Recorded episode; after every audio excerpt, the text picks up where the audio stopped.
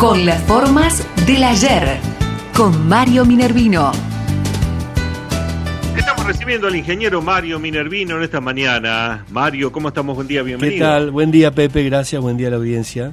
Bueno, hablamos de uno de los tantos monumentos a los caídos en Malvinas. Sí, sí en este caso, Pepe, vos sabés que es una historia un poco particular que por ahí también es una metáfora a lo que fue el proceso de Malvinas, el, el regreso al principio de, de, quienes habían combatido en las islas que se los quiso ignorar o esconder o, o pasar la página. ¿no?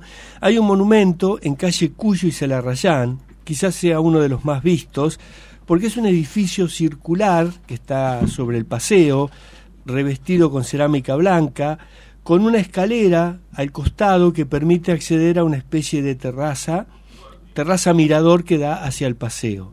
En realidad es una especie de sede, un local donde a veces hay eh, actividad de los veteranos o algún tipo de, de muestra, pero en realidad se trata, Pepe, vos sabés, de un monumento que no se terminó nunca de hacer, porque lo que se hizo fue un concurso de ideas en 1992, cuando se cumplían 10 años de la guerra, para hacer un memorial, un lugar donde ir a reflexionar sobre lo que había pasado, a rendir homenaje a los caídos en Malvinas, y del concurso salió esta obra cuya primera parte es este edificio que está construido y uno puede ver.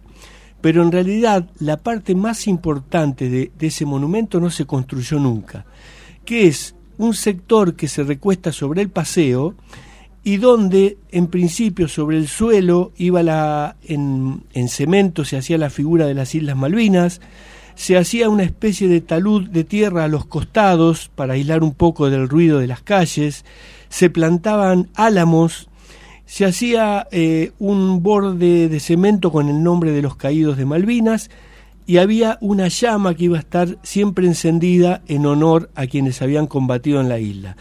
Ese era un lugar al que se podía ir en un lugar para pensar, para homenajear, para reflexionar, para encontrarse los familiares, el común de la gente en ese sitio y este, un poco evocar lo que había sucedido. Es decir, que ese monumento a Malvinas de calle Cuyo y Celarrayán está sin terminar y el alma del monumento, la parte más importante, lo que uno hoy llama un memorial, nunca se terminó de hacer y creo que hasta ha caído en el olvido que falta todavía construir la parte esencial de la obra, porque el edificio era una especie de apoyo para la gente que concurría a ese lugar a, reflexionar. Así que eh, una curiosidad de uno de los varios eh, homenajes que hay en nuestra ciudad a los héroes de Malvinas, un tema que hoy está por suerte ya más eh, abierto, ya se los reconoce, ya se los acepta, y, y bueno, entonces también esta inquietud